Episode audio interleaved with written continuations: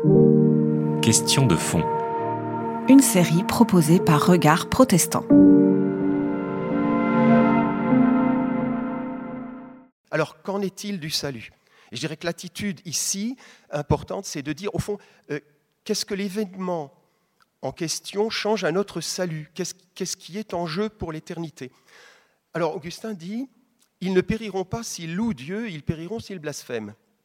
Euh, faisons bien attention. Augustin ne menace pas du tout les Romains euh, de nouveaux châtiments. Euh, il n'entre pas du tout dans cette perspective.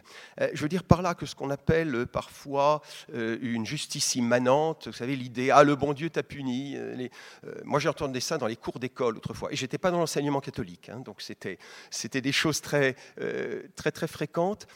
croire à une justice immanente. un tel a fait une vilenie, voilà qu'il se prend quelque chose sur la tronche. Hein, euh, ça, euh, vous savez que c'est déjà ce qui, est, refusé par Jésus hein, face à l'aveugle-né. Question des disciples, Rabbi, qui a péché Lui euh, ou ses parents? Il doit bien y avoir un responsable. Et réponse de Jésus, ni lui ni ses parents. Là, Augustin, quand il dit ils ne périront pas ou ils périront, il pense au salut éternel, de toute évidence, hein, d'après le, contexte. Augustin n'est pas du tout face à une justice immanente, on va en parler dans quelques instants, il, préserve le jugement dernier. Hein, Augustin dit plusieurs fois que s'il y avait une justice immanente dans, dans l'histoire, alors il n'y aurait plus besoin de jugement dernier alors euh, ça voudrait dire que le, euh, Seigneur euh, ne, veille pas lui-même à la fin de, l'histoire, qu'il fait justice au jour le jour. Or, ce n'est pas possible, dit Augustin, car on voit très bien qu'il y a des justes qui subissent du malheur et des injustes qui sont dans la prospérité. Donc ça, c'est la preuve que les, biens de ce monde ne sont pas distribués d'une manière juste, ils sont distribués d'une manière aléatoire et mystérieuse, et l'essentiel, c'est de se détacher justement de ces biens de ce monde. Donc, ils ne périront pas s'ils louent Dieu, c'est-à-dire qu'ils fassent leur salut. Ils ont vécu une catastrophe, qu'ils soient capables de louer encore Dieu, de louer Dieu en toutes circonstances. Et ils périront s'ils blasphèment, euh, qu'ils n'accusent pas Dieu de ce qui vient de leur arriver. De toute façon, euh, qu'ils se rendent compte que leur salut éternel vaut plus que la ville qu'ils aimaient et qui vient euh, d'être euh, très largement euh, abîmée.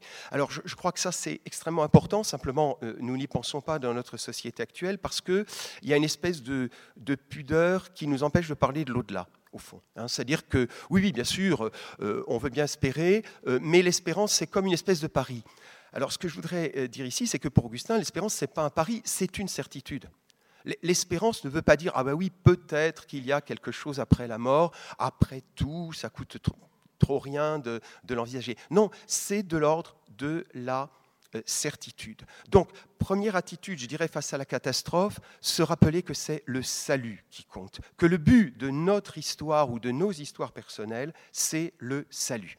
Et puis, il y a une deuxième attitude d'Augustin dans le même euh, sermon, qui est de rappeler à la morale chrétienne.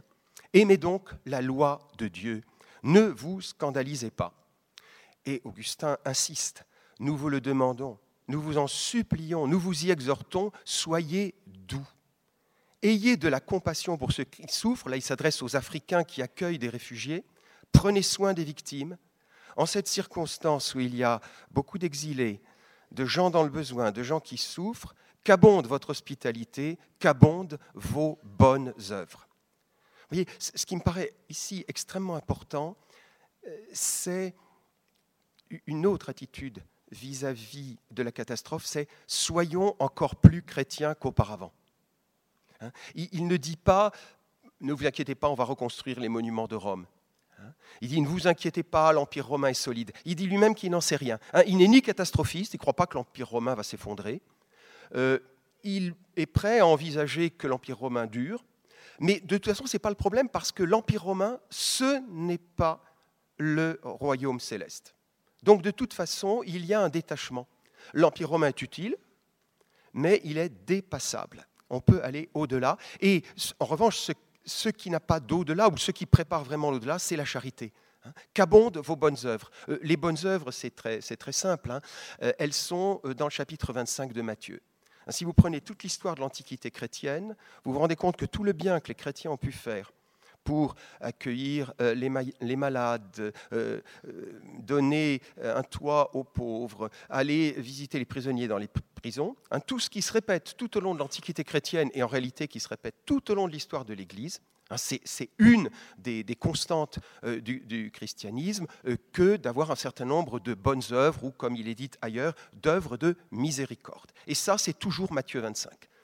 Hein, euh, Seigneur, quand avons-nous donné à manger? Bon, eh bien ça, ça c'est c'est le programme, c'est la feuille de route de, l'Église en matière d'action, comme nous disons, caritative, ou nous dirions humanitaire si nous réduisions cela à l'humanité. Donc la réponse, c'est la charité, en fait. C'était Question de fond. Une série de regards protestants.